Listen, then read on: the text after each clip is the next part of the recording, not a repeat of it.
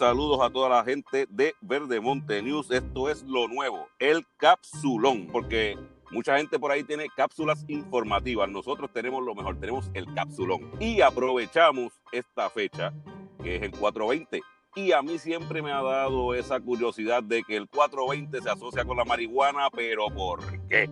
Hay un montón de mitos, hay un montón de ideas por ahí. Donde quiera que tú te encuentras un pana, alguien te dice que son las 4 y 20, es hora de fumar, o es 4 y 20, o el 4 y 20 se marcha. Pero ¿por qué? Bueno, yo no, no es que sea muy experto en el tema, pero me encargué de traer a alguien que para mí es uno de los mejores bostenders que tiene Puerto Rico. Porque tú vas allí, mira, a donde quiera que tú te encuentras este hombre, te dice la que hay. Y este es Luis Chael, directamente de Puerto Rico. Mi experto en cannabis hoy se llama Luis Chael, con quien estoy capsuleando. Así que, dímelo, Chael. Un placer, un placer. Todo bien. ¿Cómo está todo esto con esto, antes, antes que todo y antes que nada, como decía Chesina? Este, con, esto de que, que, estamos todos en cuarentena, tenemos que estar por primera vez, amigos, hay que decir las cosas diferentes. No, no se puede decir prende y pasa. Estamos, eh, estamos, sí, estamos en distanciamiento social, en medio de una pandemia. Prenda todo lo que usted quiera, pero por favor, por el bien suyo y el de los demás, no lo pase. Sí, por primera vez puede quedarse con él y nadie le va a decir nada, nadie le va a decir que peste a uña, nadie le va Esta es la oportunidad para los personales. Sí, esta es, la, este es personal, porque mira, ni, ni me lo enrolen, mi pana, porque eh, eh, cuando le pasa la, la, lengua, tú sabes que, que, ahí se fue el coronavirus. ¡Coronavirus! Así mismo es. Dímelo, este, Chael, mi pana, ¿cómo está, ¿cómo está pasando esto del distanciamiento y esto de la, de la cuarentena, el toque de queda y todo esto que estamos viviendo en Puerto Rico y el mundo entero? Pues mira, ahora mismo, pues como todo, estoy aquí tratando de permanecer en mi casa todo lo, lo, más posible. Solamente salgo ahora, gracias a Dios, al trabajo, porque todavía estoy trabajando en el cannabis y estoy trabajando. Y pues, por lo menos en el dispensario donde estoy trabajando, están tomando todas las medidas eh, pues, necesarias para, para no contagiarnos. Tenemos guantes, yo estoy usando hasta un face shield y todo. Eh, yo me siento que estoy armándome para una escena apocalíptica de zombies todos los días. Sí, no, no, yo, yo, yo estoy en mi trabajo igual. Yo trabajo en un canal de televisión y, y, y estamos todos ahí, olvídate, acrílico, este, guantes, gafas, uh -huh. hand sanitizer, alcohol donde sea. Así mismo, eh, con, con, cloro, todo, desinfectando sí, no, a cada rato, está brutal. Pero por lo menos estoy bien y mi familia también, que es lo importante, y espero que pues todo el mundo que esté en sus casas también esté igual. Y, está, y, está, está, está, estás trabajando entonces en, en, un dispensario actualmente. Exacto, sí, uno aquí en Las Piedras, en Caramol. O sea, o sea que está, eh, eso es esencial, o sea que está, estás por lo menos trabajando en estos días. Sí, por lo menos. Y pues eh, también que por lo menos el gobierno lo reconoció que, que los dispensarios es algo esencial y sí, pues, lo, con los pacientes todos los días que me lo dicen, que gracias y todo por, pues, por seguir trabajando, porque realmente pues aquí no hay muchos dispensarios cerca y, eh, y pues es un beneficio para todos si realmente están, están abiertos.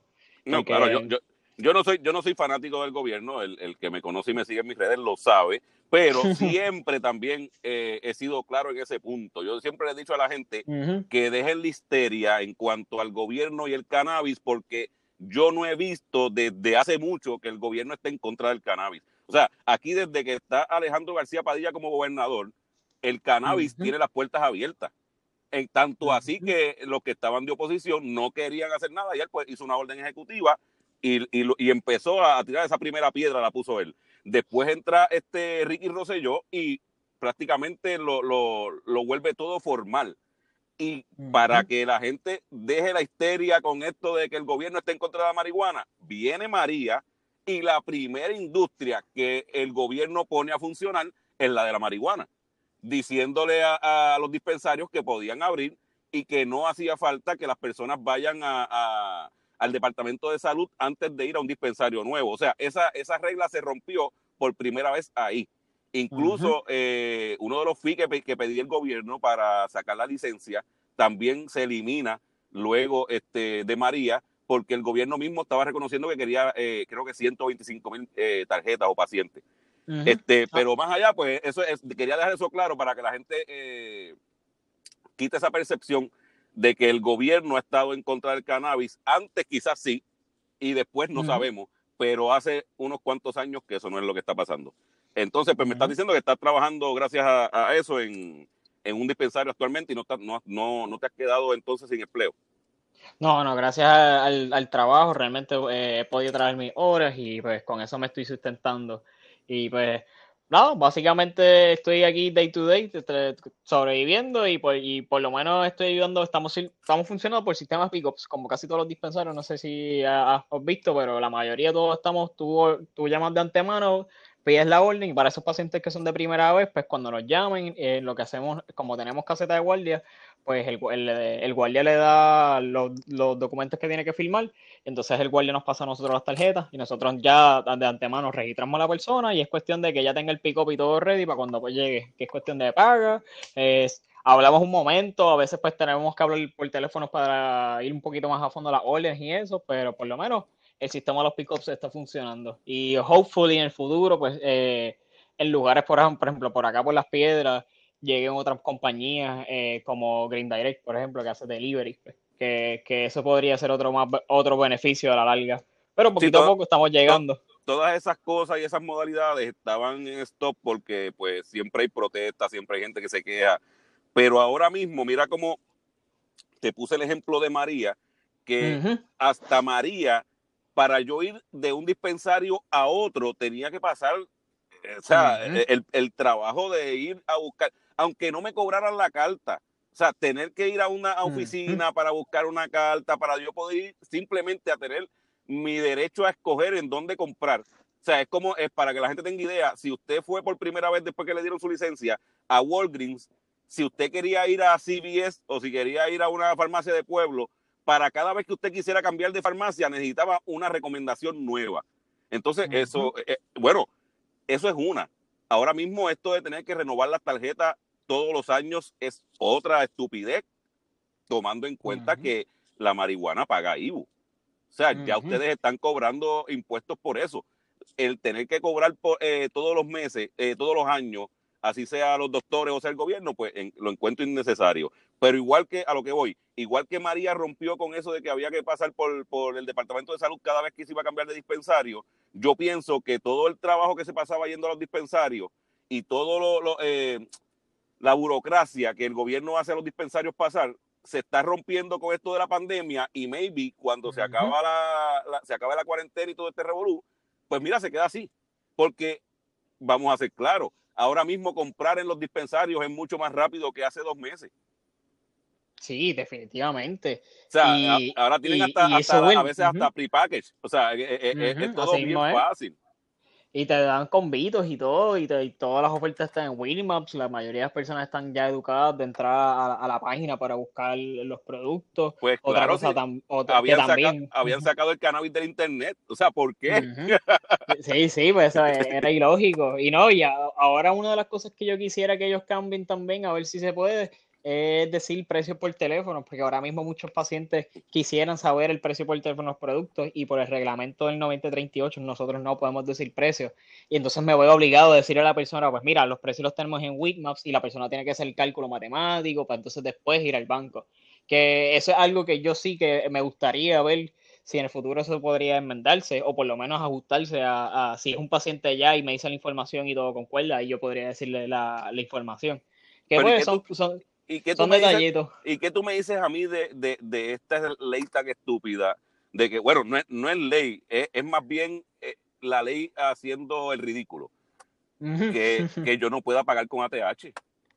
Pues es de hecho, pues ahora mismo, eh, sé que en el, hace unos meses se hizo el, un, un, acto que se llama, que si no me equivoco, el MORE, y entonces era básicamente para que el gobierno federal pudiera levantar la, la, pues, la descriminalización pues, de, la, de la categoría de Schedule One de, para que entonces se federalice el cannabis y entonces así el SAFE, que es otro act más que estaban, eh, que ya la Casa de Representantes de, de, Estados Unidos la aprobó, hay que esperar ahora al Senado, Pero el SAFE lo que dice es exactamente eso, para que las casas acreditadoras y bancos puedan entonces hacer negocios con cannabis y que sea digitalizar, porque es un peligro para muchos, eh, para los pacientes andar con dinero, con efectivo, con, con cannabis, que también es de alto valor. Y para el mismo gobierno, me, me estaba, me diciendo que estuviste tantos años poniendo el pie para no legalizar la marihuana porque se abrían las puertas al lavado de dinero y la legalizas precisamente haciéndole fácil lavar dinero. Así mismo es.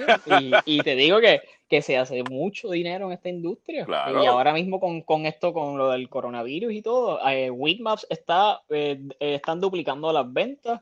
ya lo tienen y todo, eh, están enviando emails como locos a los dispensarios que no tienen los sistemas están diciendo, mira, ya nos estamos viendo que online los pickups y las órdenes están duplicando. Que si se hace, que si se hace dinero, Chael, si se hace dinero, si yo, si yo, mira, yo estoy esperando y, estén pendientes todo el que esté escuchando este episodio, en, en algún momento, eh, cuando pasemos al formato video podcast, yo voy a hacer el, eh, el segmento desde una piscina, pero llena de potes de, de, de cannabis.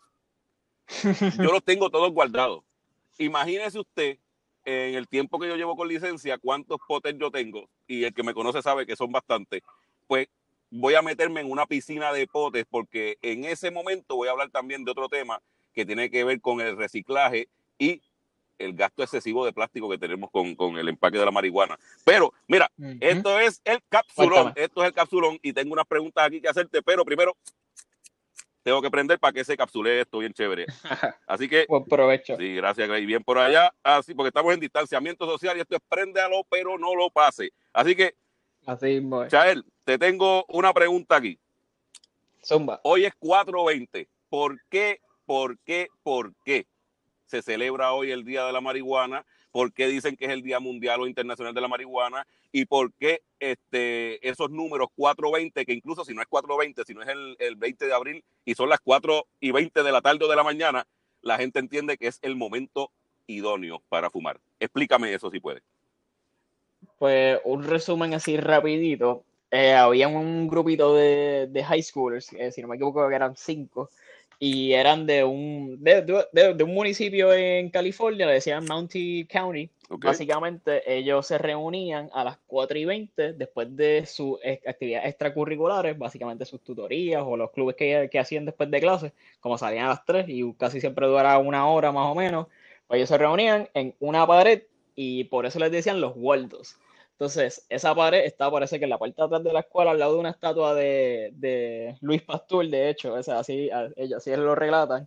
Ok. Y ellos se reunían a las 4 y 20 para entonces consumir cannabis. Porque entonces ellos eran este tipo del click, que ellos no eran de los, de los que jugaban fútbol, ni los jocks, ni los así los bien deportistas. Ellos eran los renegados de, por decirlo así, de ese. los rebeldes. bueno, se pusieron, a, se pusieron a tu nombre porque, porque se paraban, se, se recostaban de una pared y ya para ellos, ellos eran los Waldos.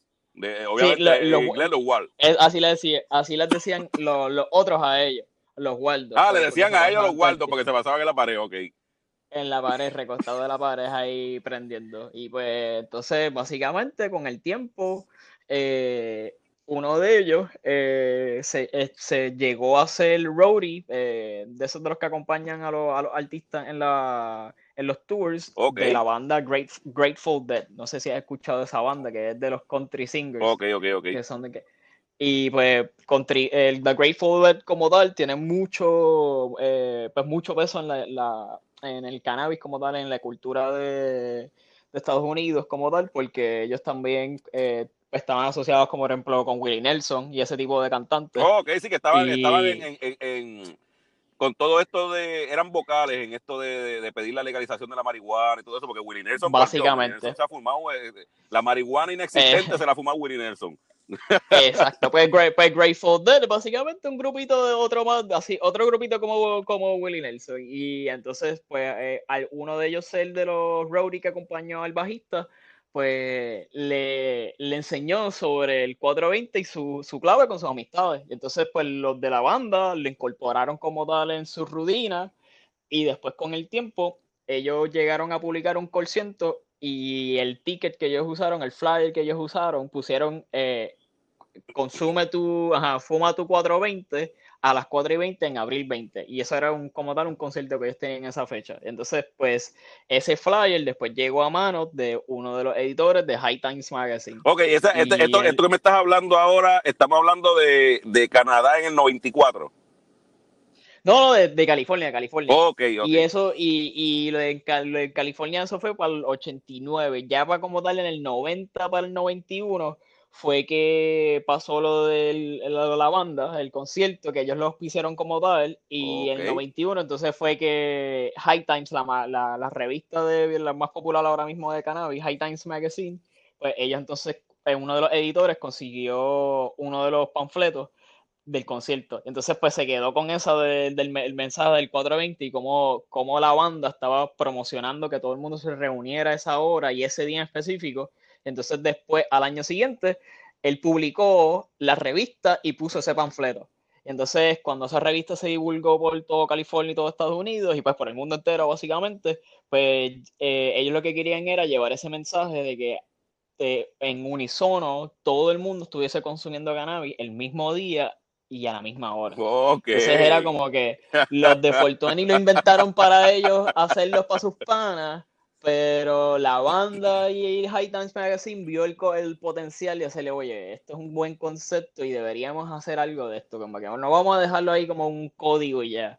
Podemos hacer algo que realmente, oye, todo, todo el mundo tiene una celebración y realmente la celebración es el cannabis. Eh, es simple y hecho, es, al cannabis. Eh, y es básicamente tú saber que pues, esos son los números mágicos para asociar a cannabis.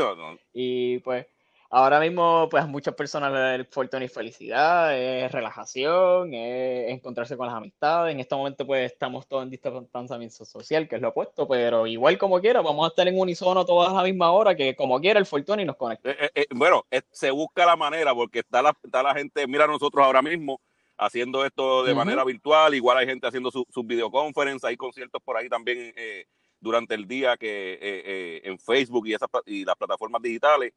Este se volvió 420, o sea, en donde quiera que tú veas un sticker o el 420 escrito, una, si yo me pongo una camiseta que diga 420, todo el mundo va a saber que o fútbol o, o me gusta.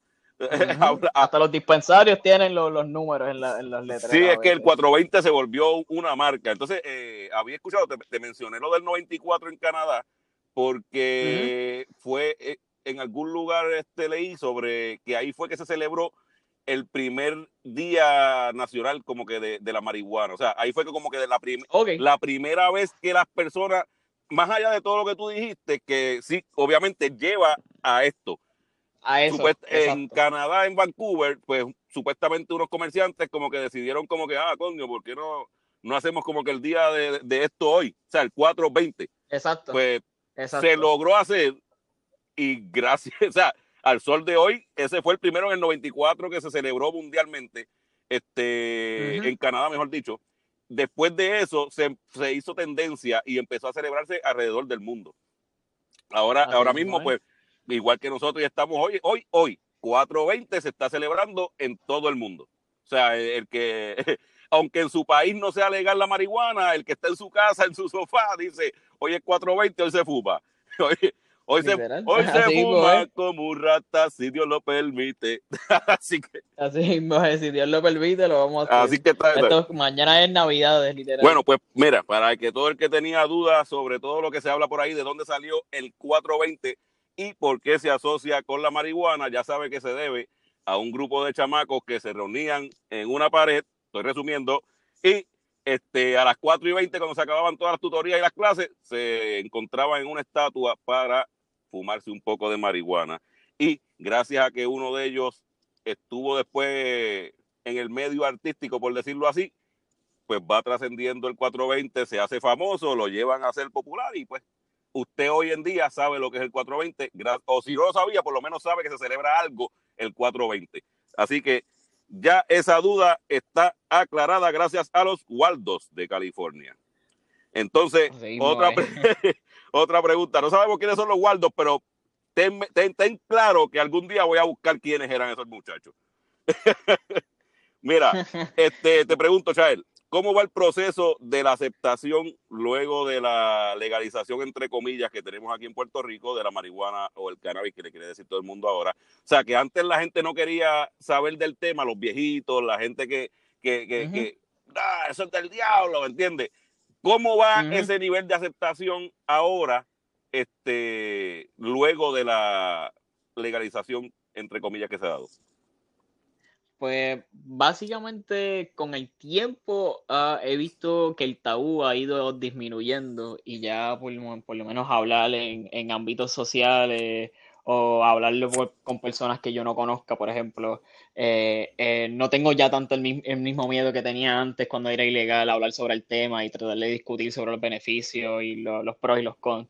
Y ahora mismo, por ejemplo, en el dispensario, la, la cantidad de los pacientes que vienen de primera vez y que vienen reacios a, pues, a los medicamentos es menos, porque al principio me pasaba con algunos pacientes de primera vez, muchos que eran mayores, que pues estaban buscando esa pastilla mágica, por decirlo así. Sí, sí, claro. Y, y entonces yo, yo rápido pues, les, eh, pues les decía de una manera, la manera más amable posible, que pues mira, esto es complejo, no, es una, no, hay, no hay una sola solución para para tu problema, ¿verdad? Hay muchas soluciones, eh, pero hay que encontrar qué es lo mejor que va para ti. Y entonces lo que he tratado de explicar a los pacientes es que hay que ver que como, como todos somos personas individuales y tenemos un, somos un mundo por, completo, así mismo son las plantas y el medicamento es un mundo por completo. Así que todo, hay que encontrar cuál sería la medicina más personalizada para ellos y el método idóneo y el producto. Y la mayoría de los pacientes que ahora mismo llegan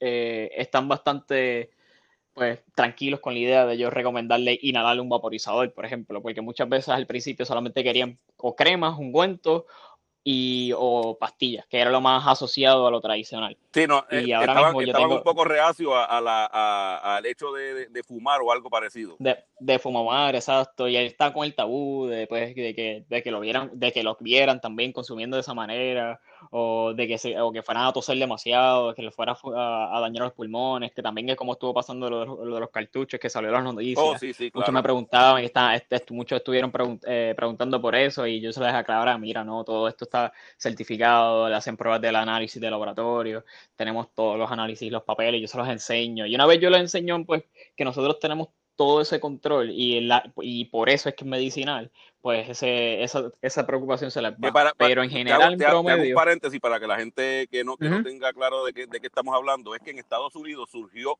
una condición extraña en los pulmones de algunas personas y lo estaban asociando a los vaporizadores. Pero, ojo, no se referían a los vaporizadores de cannabis o marihuana. Eh, se referían a los, a los aceites cartridge que venden en los puestos de gasolina, que son eh, de nicotina. Y ni siquiera estaba, eran todos, eran los que incluyen sabores y, como que cosas extrañas así, pues los que, le, los que le querían poner más de lo que necesitaban, pues estaban, eh, estaban causando unos problemas pulmonales en algunos jóvenes que también pues quizás también se combina con, con el abuso del mismo. Eh, y pues se desarrollaron algunos casos, pero eso pues se quedó en nada. La cuestión es que esa noticia pues corrió el mundo entero y, y aquí en Puerto Rico como el único método que se eh, permite por ley es el de vaporización, pues algunos pacientes estaban con la duda de qué debían hacer y qué no. Así que seguimos acá, era para aclarar eso. No, no, seguro, seguro. Pues nada, y con el tiempo, pues he visto que el promedio de los pacientes que vienen y nos visitan como tal y tienen ese tabú es menos. Eh, eso sí, he visto que el número de pacientes ha incrementado en Puerto Rico desde las últimas estadísticas. La última que había visto fue, si no me equivoco, para julio del 2019 y ya estaban en los 90 mil pacientes y la meta de ellos eran 125 mil. Ahora mismo debemos estar alrededor de los más de los de 100 mil o ya en los 100 mil como tal. Y nada, eh, he visto que ya la aceptación es mucho mayor. Y, entonces cuando voy y hablo de los beneficios, por ejemplo, un caso que te puedo decir, uno de mis mejores amigos, cuando ya en el pasado a mí pues, me cogieron, por decirlo así, consumiendo, y no fue que estaba rico consumiendo ni nada, fue que mi, mamá se enteró y la mamá de mi mejor amigo se enteró. lo, lo, típico antes que la sí, exacto. Lo tradicional, pero no fue que nos cogieron ni nada, simplemente fue que se enteraron que nosotros consumíamos. Y la mamá, pues, eh, eh, ha pasado por muchas operaciones y muchas condiciones, y entonces ahora mismo ella tiene una condición que, que, tiene que ver con su sistema inmunológico, que está sobreactivo.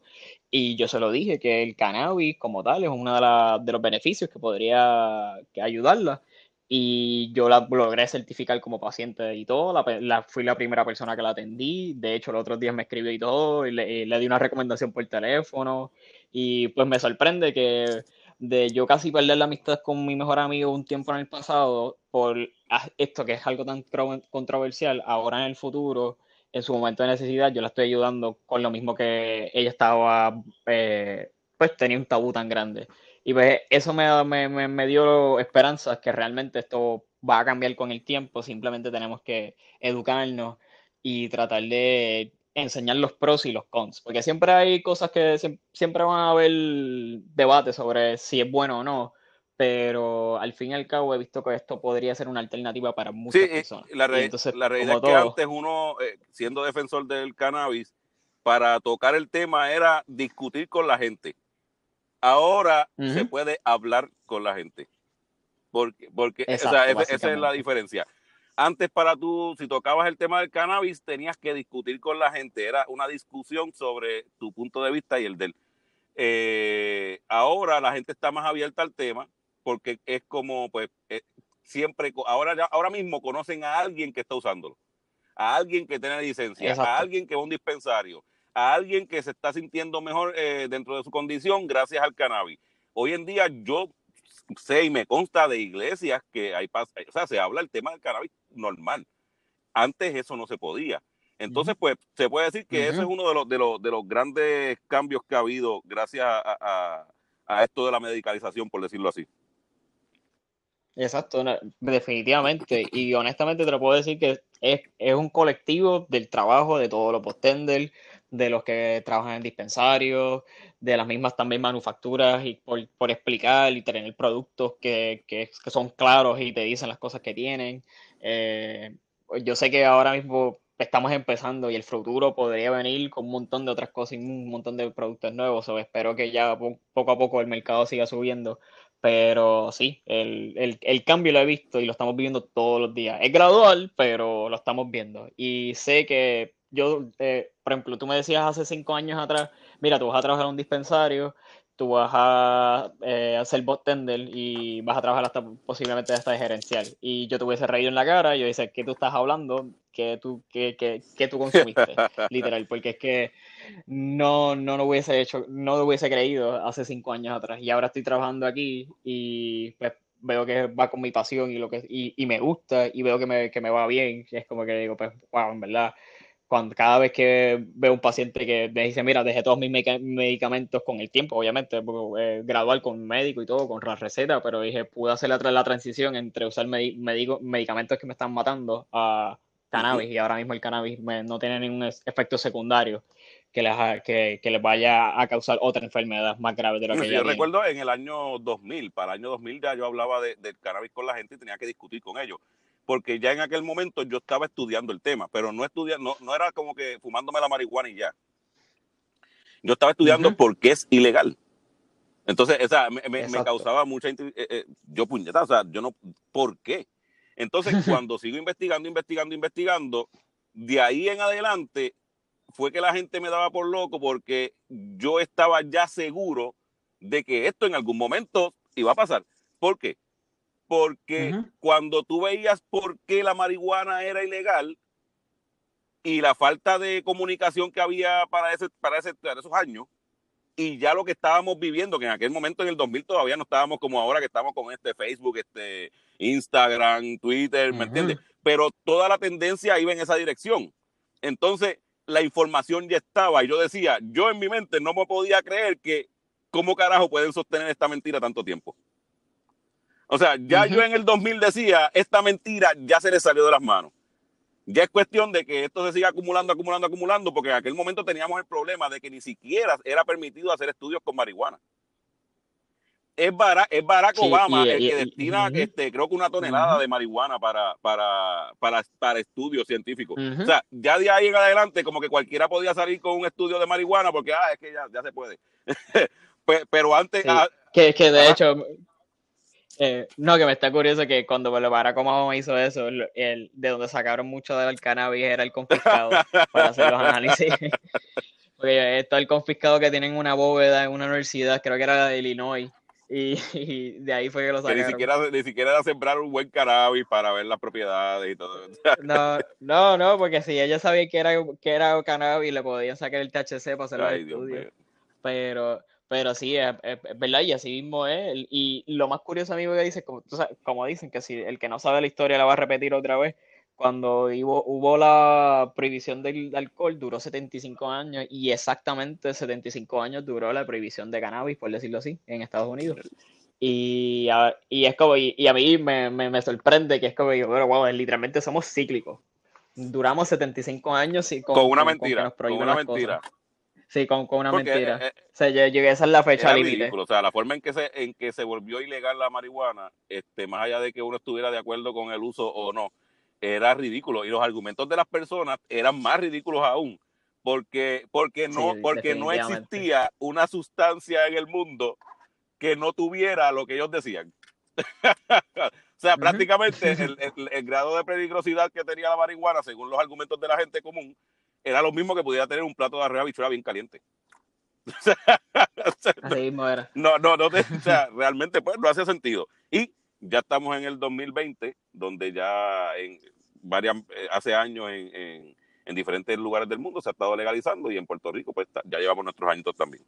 Entonces, te pregunto, en esto del consumo del cannabis, ¿cuál es el método de consumo más frecuente y cuál es el más efectivo? O sea, porque puede, puede que sea el más frecuente uno, pero ¿cuál de todos los, eh, eh, métodos es el más efectivo? Que no, que no tal vez es el más frecuente que la gente utiliza.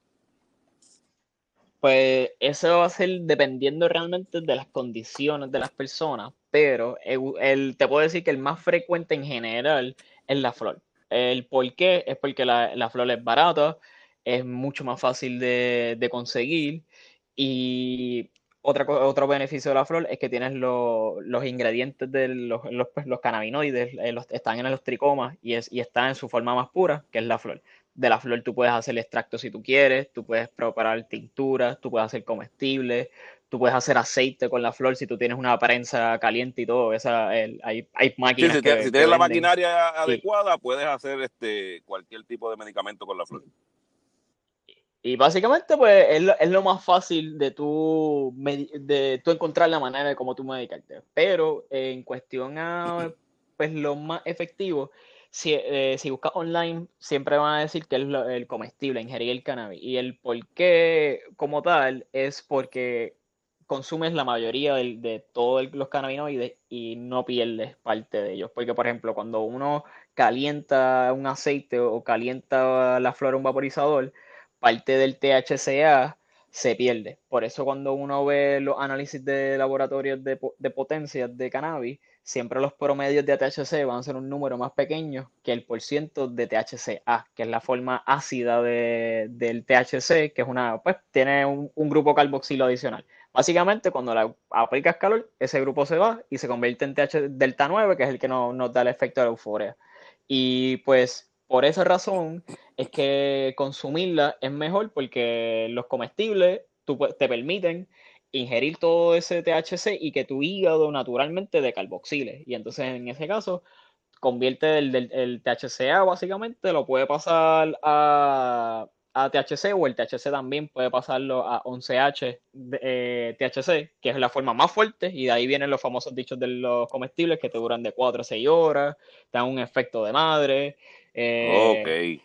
Eh, y entonces, pues por eso los comestibles te puedo decir que serían lo. Si buscan la información, casi siempre van a decir que es lo más efectivo, pero eso va a depender de personas. Hay personas que, por ejemplo, son diabéticos, no pueden consumir muchos tipos de comestibles, como hay ahora mismo en el mercado. Hay que les conviene mejor las tinturas, por ejemplo, que son las gotitas que tú puedes regular. son las que van debajo de la lengua, ¿verdad?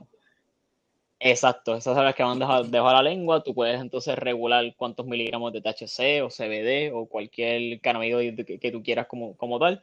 Y además de que puedes dejar de, los dejas debajo de la lengua, si te las tragas, te hace el efecto del comestible. Si te las dejas debajo de la lengua, pues te da un efecto como si estuvieses vaporizando la flor o el aceite. Ok.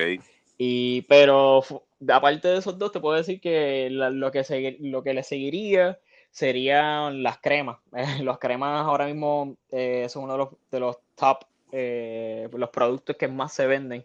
Y es por el beneficio que muchas de ellas, como son tópicos, no pasan al torrente sanguíneo. Entonces, pues cualquier persona se puede beneficiar de las cremas de cannabis, por ejemplo. Eh, en el caso de que, ¿verdad? No tenga ninguna reacción alérgica con algún otro ingrediente, pero las cremas son buenísimas. Ok, ahora que me, que me dice eso del torrente sanguíneo, te pregunto, ¿ya se eliminó el THC de las pruebas de dopaje en los trabajos o eso es algo que todavía está creando conflicto eh, a los pacientes? Pues es dependiendo, porque ahora mismo, o si no me equivoco, es la ley 59 la que tiene que ver con, con eso. Y se hizo una enmienda que pues si tú eres paciente de cannabis y tú estás en un ámbito público, pues se supone que los patronos, eh, si te hacen una prueba de dopaje y sales positivo y ya tú tienes tu documentación y todo, pues no tengan problema contigo. El problema es cuando es un, patrono privado. Eh, por ejemplo, he tenido pacientes que, me, que consumen CBD solamente CBD, pero me han preguntado por consumir THC. Y pues cuando les pregunto primero, pues mira, eh, ¿de dónde sale tu preocupación? Y muchos me dicen que trabajan con el gobierno federal o trabajan en el aeropuerto o están asociados a ese tipo de, de, índole. Entonces, pues yo les recomiendo siempre que primero abren con el patrón y si no se atreven, pues realmente tengan que buscar información a fondo de la política, porque cuando son, son trabajos asociados al gobierno federal, te puedo decir que la, eh, casi el 100% no te se aplica, se aplica, se aplica la ley federal, que es la misma razón por la cual usted no puede pagar con ATH en los dispensarios. Exacto, y entonces, como ahora mismo lo único sí que se ha aprobado al, nivel federal es el CBD, pero el THC no. Entonces, pues, si te hacen una prueba de dopaje y sale THC, ahí vas a tener problemas con, con el patrono. Que entonces, en ese caso, sí, si, si estás alguien en Puerto Rico y tú hablas de antemano con tu patrono, o por ejemplo, estás buscando empleo y eres paciente, eh, lo puedes comunicar. Mayormente por ley IPA se supone que ellos no, no, no, te hagan este tipo de índole de preguntas, pero en el caso de que algo surja, se supone que, que la ley la 59 se enmienda te proteja. Pero todavía se están haciendo pruebas de dopaje. No es que se eliminaron por completo. si usted ya es paciente de cannabis y le preocupa si le afecta en su trabajo, la respuesta es si usted trabaja para el sector público, no tiene ningún problema porque aunque salga positivo, la licencia lo protege. Pero si es el sector privado, depende de su trabajo, de su patrono, y si es el sector federal, posiblemente casi seguro es que no pueda usar cannabis. Así que, este, me dijiste que tenemos como alrededor de 100 mil pacientes ahora mismo aquí en Puerto Rico. La última estadística que vi decía 92 mil exactamente. ¿Cuáles, son las condiciones más comunes por las cuales buscan alivio esos pacientes? Pues las más comunes son dolor crónico, desórdenes de ansiedad y artritis. Y la otra que he visto fue cáncer también. El dolor crónico y, y desorden de ansiedad cumplen casi el 18%, cada uno de alrededor del 18% de las cifras y están alrededor de los 17.000 y 18.000 según según el estudio que había visto. Eso eso está en la, página del departamento de salud esas estadísticas están uno la puede buscar cualquier cosita. Pero sí alrededor de ese casi 18.000 casi 20.000 pacientes vamos a decir hasta el día de hoy pero lo otro la otra mayoría es dolor crónico y te lo digo que eso es la mayoría de, las personas que van, o, muchas veces también no, no tienen reportado ahí como tal, porque también a veces pasa que cuando uno va al médico a certificarse con cannabis, casi siempre te ponen o una condición o dos, o no te ponen una lista completa. Entonces, eh, si, por ejemplo, si dijiste primero que tenías desorden de ansiedad e insomnio, pues muchas veces te incluyen solamente desorden de ansiedad y, eh, pues sobrepasan el insomnio. Y a veces tengo pacientes que en la recomendación me dicen una cosa, pero en persona me dicen otra cosa también. Por ejemplo, que quieren, que quieren productos que los ayuden a dormir, porque además de la ansiedad, pues no pueden dormir. Eh, que a veces yo digo que esas cifras son reales hasta cierto punto. A veces pues podemos aquí, podemos, podemos tirar aquí en el capsulón, porque por eso es que te digo, por ahí están las cápsulas informativas, pero nosotros somos el capsulón nosotros te vamos a tener el número que te dan los papeles, que es que, pues, esas son las causas más comunes. Pero nos está, nos está diciendo el bot tender, que es el que está todos los días viendo al paciente de frente, que la causa más común posiblemente sea el insomnio. Sí, te puedo decir que lo, que es el insomnio es una de las causas más, más comunes. Y lo que es el índica, todo, todo, todo el mundo, quiere dormir. Todo el mundo quiere dormir. O sea, que, si el insomnio no es, no es la causa por la que la gente va normalmente, sí es el complemento más común. O sea, tengo dolor crónico y, el dolor pues, me da insomnio. O tengo desorden de ansiedad y el, y el, desorden de ansiedad también me da insomnio porque volvemos, las personas tienen que dormir. Y... Exacto. ¿no? Ajá. Y a la larga, si, si no duerme, se siguen empeorando y ya se empeorando las Eso es así, o sea, que se puede decir que entonces esas son, esas son los más comunes que se está viendo, desorden de ansiedad, dolor crónico y el insomnio, que obviamente causan esas dos primeras. Así bueno, entonces, ¿qué edades más o menos este, son esos pacientes que, la mayoría de los pacientes, qué edades tienen? Porque mucho se hablaba para el tiempo de donde se pedía la legalización. No, que se va a salir del control, no, que yo no quiero ver al chofer. Esta era la clásica. Esto es como, como, como tú, como tú, como, tú hablar de, de, de, independencia y te mencionan rápido a Venezuela y a Cuba. O sea, en la, tú hablabas de cannabis y te decían, no, yo no quiero ver al chofer de la guagua de, mi, de mis hijos. O sea, a veces gente que no tenía ni hijos. Yo no quiero ver al chofer de las guaguas escolares fumando marihuana. O sea, y yo me quedaba como que, wow, pero qué, qué trágico. O sea, este, realmente ahora que tenemos licencia, ¿qué edades tienen esos pacientes? Pues la mayoría de los, de los que yo veo, y por las cifras también, de 31 a 40 es el, número. Después de ahí serían los de 40 a 50 años y la otra cifra entonces va de ya a los mayores de 21 a los 30 y, y seguiría entonces de 60 para arriba. Y, pero la mayoría, mayoría son de 31 a 40. Personas que realmente es como, pues, yo digo, eh, eh, mis papás o los papás y esa es la clase trabajadora. Y, es la clase trabajadora, sí, es middle class. Y realmente estamos hablando de que están comprimen casi el 30 mil eh, pacientes de, del número, que es casi un 20% de la, de, de la usted, usted, está en, esa, en esas edades de, ¿qué me dijiste? ¿30, 40? Sí, de 30 a 40, dice 31 a 40, básicamente. de, de, 31 a 40, ya usted estudió lo que iba a estudiar, usted está, trabajando, usted tiene familia, o simplemente ya es un adulto, o sea, punto, es un adulto. Y ese entonces es la, la, la, mayor cantidad de personas, y después, y también están entonces los de 60 para arriba.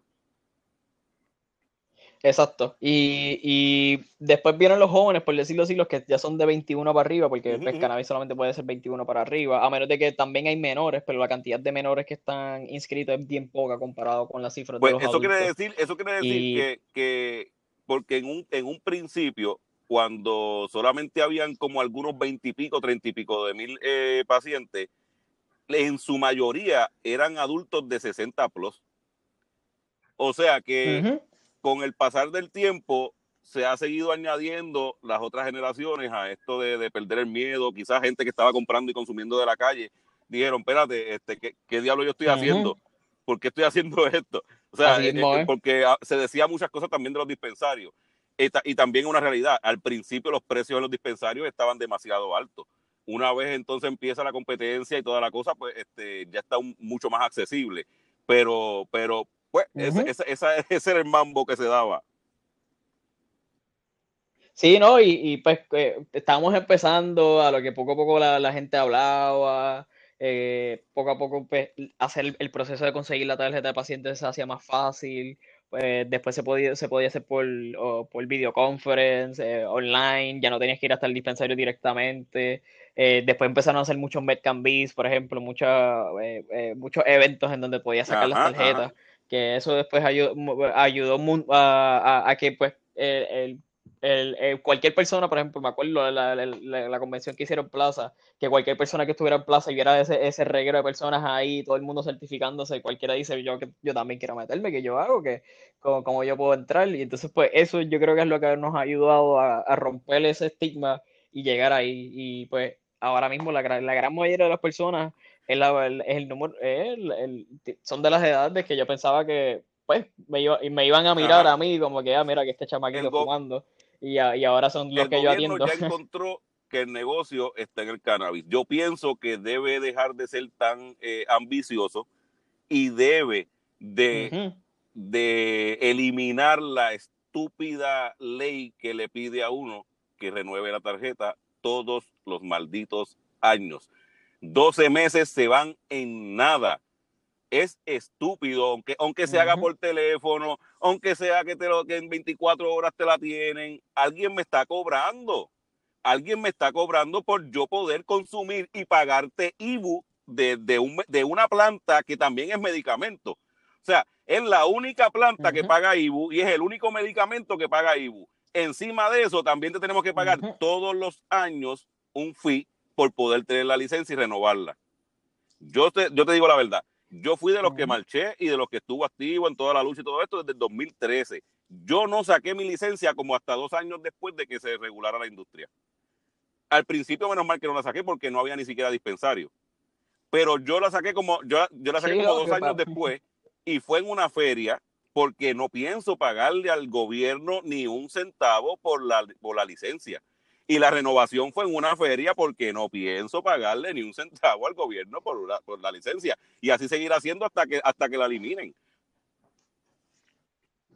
Sí, sí, porque es que está brutal. Y es todo lo, igual yo nosotros, por ejemplo, los del para yo trabajar, tuve que pagar casi 750 pesos para yo poder trabajar en mi trabajo y sin ganarme un centavo para, poder. Y le estaban cobrando a los doctores, a los doctores también le estaban cobrando sus mil pesos también para poder certificar. O sea, de momento, bájale dos, gobierno, mano.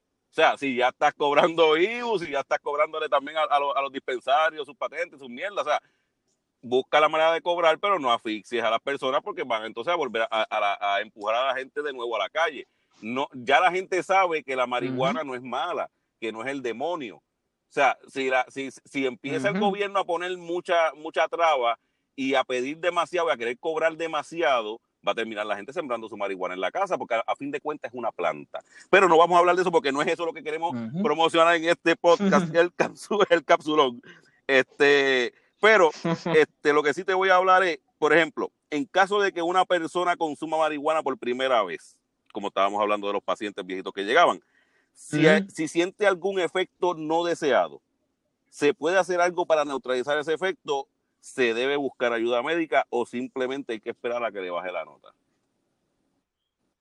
Ok, pues lo primero que tiene que hacer es mantener la calma, que todo va a estar bien, no va a morir, nada, nada malo va a pasarle. sí, que, que, que, se relaje, es lo primero que siempre recomiendo.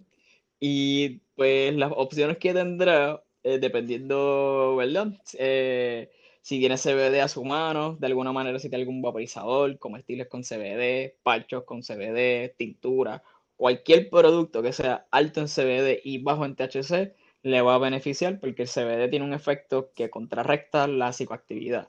Así que el CBD es your panic Ok, esto, esto, es bien importante eh, para los pacientes nuevos y personas que no, que, no, que no saben cómo van a reaccionar al cannabis. Si usted va a consumir eh, por primera vez o simplemente quiere tener como que esa, eh, ese, ese, ese salvavidas ahí, tenga un pote de, de, CBD, un pote de aceite alto en CBD puro, para que si en algún momento usted siente que, que se le fue la mano con el THC, se mete un poco de CBD y le, le neutraliza entonces el efecto. Sí, te va a ayudar un montón. La manera más rápida siempre va a ser vaporización o las gotitas debajo de la lengua. Esa es la manera más rápida para neutralizarlo.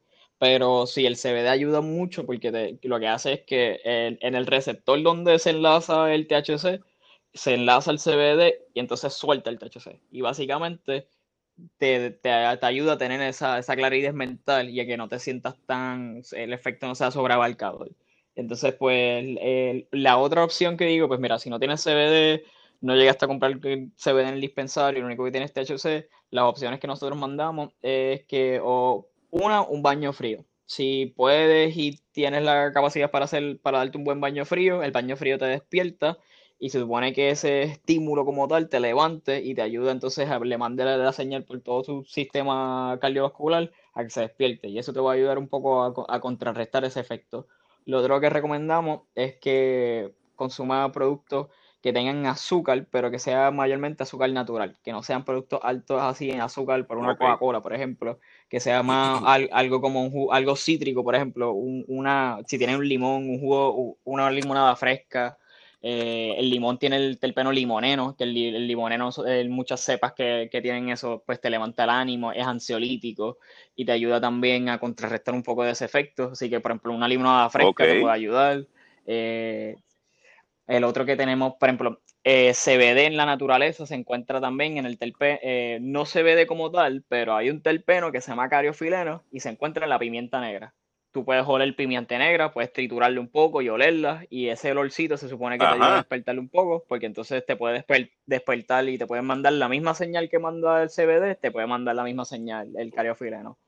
So, puedes coger pimienta negra o consumir, por ejemplo, una pasta con con pimienta negra, porque entonces así el comer algo pesado que tenga grasa te puede ayudar entonces también a que, a, tu cuerpo haga digestión y se te vaya poco a poco ese efecto. Pero dentro de todo es respirar y, pensar que todo va a estar bien. Porque usualmente a veces cuando uno tiene ese efecto sobreabarcador, le entra la paranoia de momento y piensa que él piensa lo peor.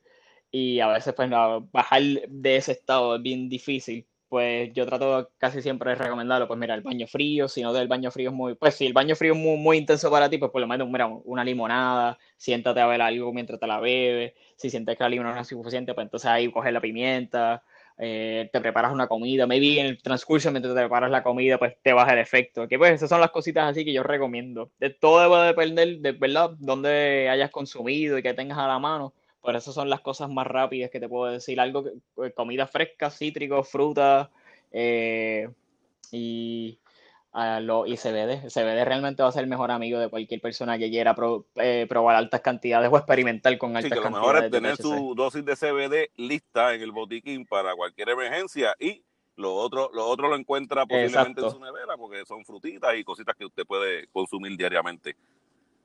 Sí. Entonces, este, pregunta que te hago, ¿para qué personas es, buena la marihuana? Pues mira, la condición de la lista es grandísima. Va desde de ansiedad hasta hepatitis, insomnio, personas que tengan cáncer, artritis, eh, fibromialgia.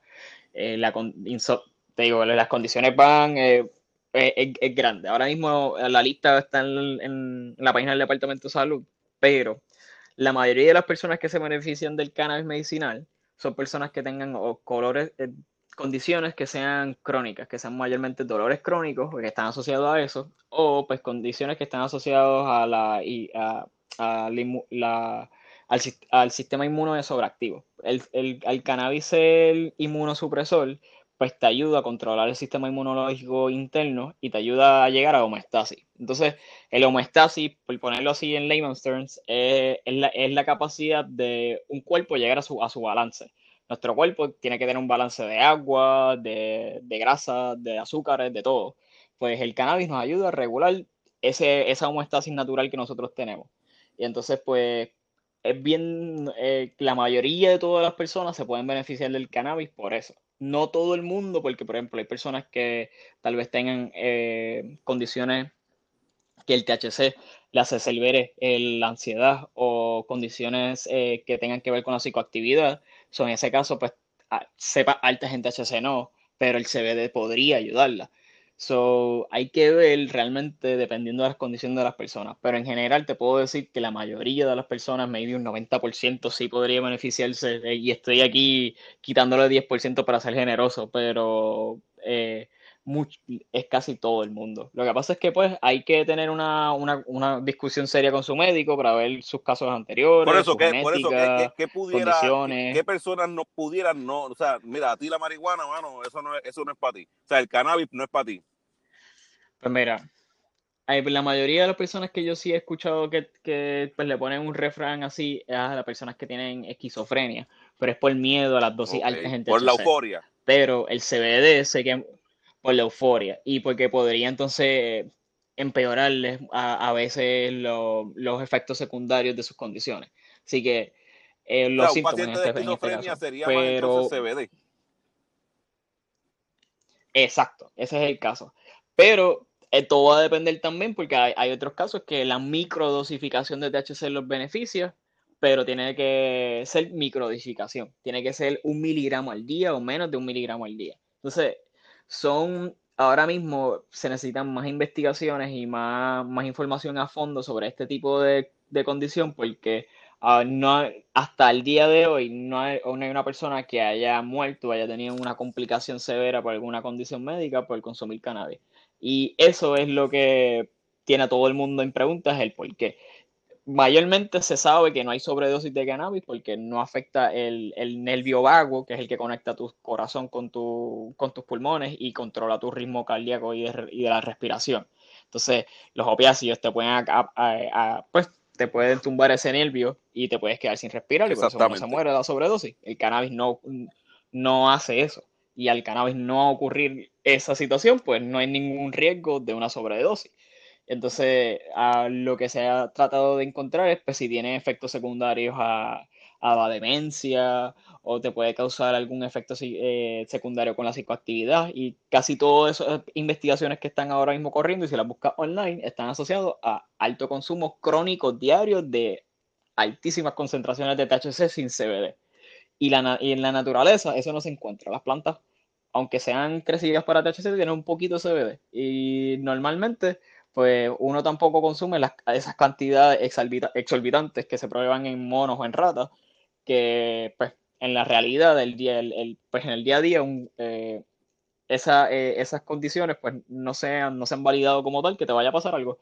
Yo había, por ejemplo, leído una, una investigación que quería decir que si tú consumías un, en un daily basis y eres un consumidor crónico y consumes casi todos los días, podías eh, después de 10 años bajarte el IQ de 1 a 2 puntos, pero de que te baje el IQ, eh, los puntos de 1 a 2 es casi nada si lo vienes a ver en la realidad, porque eso pasa hasta naturalmente con O sea, que naturalmente como quieras te iba a bajar el IQ. Si te, va, si te, si te bajó eso, no lo está bien. Se fue que te lo, en todo caso fue que te lo mantuvo. Exacto. Pues. Exacto, por eso mismo. Yo dije como que mira, realmente esta, esta investigación no tiene ninguna validez, que por eso yo, yo estudio biología y eso es una de las cosas que muchas veces los, los profesores tratan de enseñar, no lean cualquier investigación que esté publicada, no le hagan caso así porque sí, ni porque está en la mejor revista, usen el pensamiento crítico, busquen los métodos, cómo lo hicieron y el por qué. Y cuando busqué la información me di cuenta que realmente estaban probando a personas que habían consumido desde los 15 años y querían atribuirle que ah, se pues, estaban poniendo más brutos y no, realmente eh, no es así. El, eh, esa, cantidad de IQ te puede bajar hasta es algo que es, ser normal. Es, el alcohol puede ser otro a que llegamos de, de, de, las mentiras que se hablaban para mantener la, la, marihuana ilegal. Por ejemplo, de que te mataba las neuronas.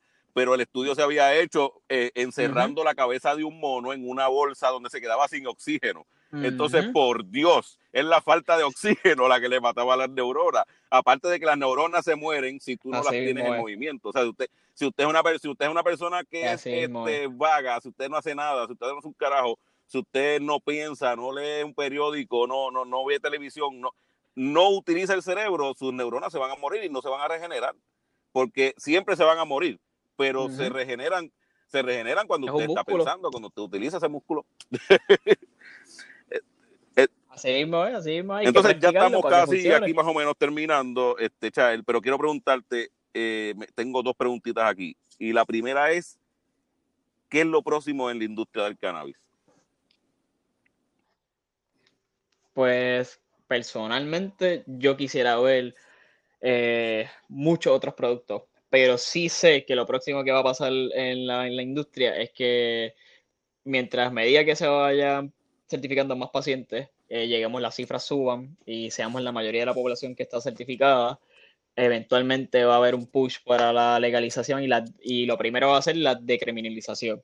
Y una vez se decriminalice, podemos entonces empezar a hablar sobre la legalización. Una vez entonces ya eso pase, lo que hay que ver es qué va a pasar ahora con, con el SAFE Act, que es el de las tarjetas de crédito y, la, y, las casas bancarias, y que si eso corre y eso se aprueba, y también pasa lo mismo con el de la federalización del cannabis, eso se diría, eso es lo que, lo, que tumbaría las últimas barreras para nosotros abrir y ser, finalmente hablar de legalización aquí en Puerto Rico. Igual podría legalizarse antes cuando, que eso cuando hablamos de legalización pues, de manera recreacional, porque ya pues medicinal la tenemos. Recreacional, exacto. Es recreacional por completo. Eh, pero pues igual, eh, ahora mismo uno de los beneficios de Puerto Rico es que aquí el Estado te pide esas pruebas de potencia y de los, análisis de, potencia y de, toxinas y, pesticidas, etcétera. Entonces, en otros, eh, por ejemplo, en California, como es recreacional, no todo, no, pues, no le piden eso como obligatorio ellos, eh, los cultivos pueden contratar otras agencias para que le hagan las pruebas y ellos tienen esa validez, pero aquí en Puerto Rico es ley y tú no, yo no puedo sacar nada del, del inventario del piso si yo no tengo el laboratorio, eh, las pruebas de laboratorio. Entonces, eh, eso es una ventaja que tenemos aquí en Puerto Rico. Y si se hace recreacional, pues pienso que debería quedarse eso para entonces que, aunque sea recreacional, tenga la misma. Sí, para, mantener, para, para, mantener la Lo calidad. único que cambiaría. Eh, pues, eh, ese quality control que se está llevando siempre se está buscando que sea mejor.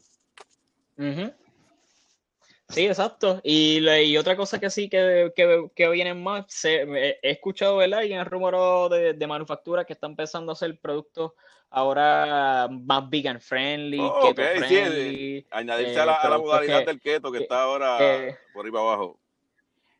Exacto. Que he escuchado ahora también de, de, compañías nuevas que vienen en el futuro. So, hopefully tengamos pues, más productos que sean más llevaderos a, la, a, a, las dietas de las personas y a los estilos de vida de diferentes personas, que eso es lo que sí sé que podría ayudar mucho. Por ejemplo, eh, los diabéticos, a veces los comestibles son buenísimos, pero tienen mucho azúcar algunos. Y entonces hay algunos que, algunos que a mí me encantan, pero yo digo, reconozco que no puedo recomendárselo. Los pilones, los, los pues, pilones eran riquísimos, pero la cantidad de azúcar que tiene es ridícula. O sea, este... por eso mismo. Entonces, pues, son, son cositas que digo, DH, yo, pero por lo menos, pero por lo menos la, variedad estaba buena porque teníamos también pique, teníamos coquito, teníamos chocolate, tenemos dark chocolate. Exacto. Ah, Ahí está queso ahora. Eh, eh, estamos ahí, creciendo. Entonces, la última pregunta, la última pregunta que te tengo va por eso, por esa línea más o menos. ¿Cómo tú ves a la industria de aquí a 10 años? Eh, por ejemplo, en el 2030, ¿cómo debe estar la industria corriendo? Pues pienso que si no ha llegado ya a la legalización de aquí el 2030, por lo menos la medicinal va a estar bastante sólida y espero ya que en cada municipio haya un dispensario, porque por lo que he visto, la gran mayoría de, de todos los municipios de Puerto Rico o ya hay compañías que están pensando en abrir un dispensario en todos sus municipios eh, o hay otras que están, ¿verdad? Hay, hay compañías que son eh, pequeñas, que, que, son de, inversionistas de acá, de, aquí mismo, Puerto Rico, no tienen compañías grandes, pero que le compran a las, a las manufacturas de aquí y hacen reventa a sus dispensarios. Así que pienso que ya por lo menos en, todo en todos los municipios debería haber o uno, o por lo menos si en tu municipio no hay uno, el, el si a cinco minutos de, de, del, del que uno vive se supone que haya otro, porque es que eh, he visto que la tendencia es que muchos dispensarios están abiertos, están, están saliendo más cultivos.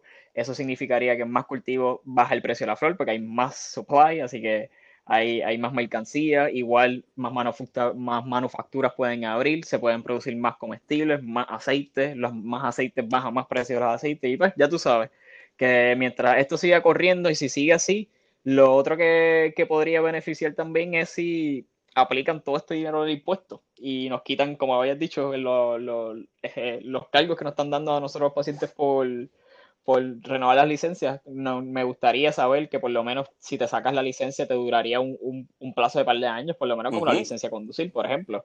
Que, que, dura por lo menos más de, más de un año. Eh, y renovar, por ejemplo, yo las licencias de mi trabajo, eh, vamos a decir, me pasa a mí una situación personal y tengo que usar todos mis ahorros y, y, de casualidad estoy pronto a que se me venzan mis certificaciones. Si mi empleador no me quiere pagar mis licencias, me quedé sin trabajo. Y es irreal, es como puedo haber trabajado 10 años, pero si no tengo el dinero, no tengo manera de trabajar. Que esas son cositas que pues a veces nos pues, me preocupan a mí. Sí, que, deberían dejar por lo menos esa licencia. si las van a dejar, que deberían quitarle la, la, fecha. Si las van a dejar, por lo menos que sea 5 años. Pero un año es algo muy ridículo. Exacto. Por eso, pero eso, eso así así es como veo. Y veo que la mayoría ya para el 2030 el, el tabú va a ser casi nulo.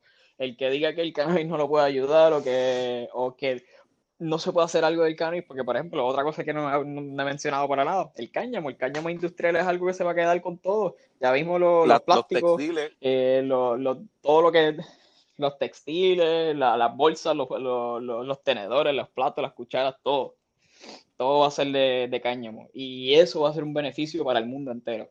Que el, el, el, THC es la medicina para nosotros, los humanos, y el cáñamo va a ser la medicina para la tierra. definitivamente baja el consumo de petróleo y de, y de plástico y todo eso. este, la gente, la gente no sabe. La gente yo espero por lo menos verlo aquí. y lo potencial, el potencial que tiene. Y empezó este año, así que yo espero ya que para el 2030 poco a poco estén los Eso va a ser así y yo también lo espero y que, y que, el, y que el capsulón esté rondando todavía por ahí. Así que, así que Chael. Sí, eso, eso. Andando safari por ahí. Chael, un millón de gracias por estar en este primer episodio del Capsulón y edición especial 420, eh, explicándole a la gente de dónde salió ese número, la fecha y la relación con el cannabis. Y tenemos para lo próximo el Capsulón por ahí, así que estén pendientes todo el que esté, que vamos a estar hablando de la diferencia entre el CBD y el, y el THC, pero más a detalle. También vamos a estar hablando de cuándo se debe utilizar la índica, la híbrida o la sativa. También vamos a estar hablando si existe el comestible perfecto, los efectos de la marihuana en las embarazadas, por qué las personas no reaccionan igual a los efectos de la marihuana y mucho más. Así que esto es el capsulón. Chael, muchas gracias. ¿Algunas palabras que quieras decirle al público? No, no, gracias, gracias a ustedes realmente por, eh, por, por, tenerme a mí para servirles como bartender y nada, cualquier cosita, en confianza me pueden preguntar. Igual, Marlene, gracias por, por recibirme. un millón de gracias, nos estamos viendo por ahí y esto fue El Capsulón.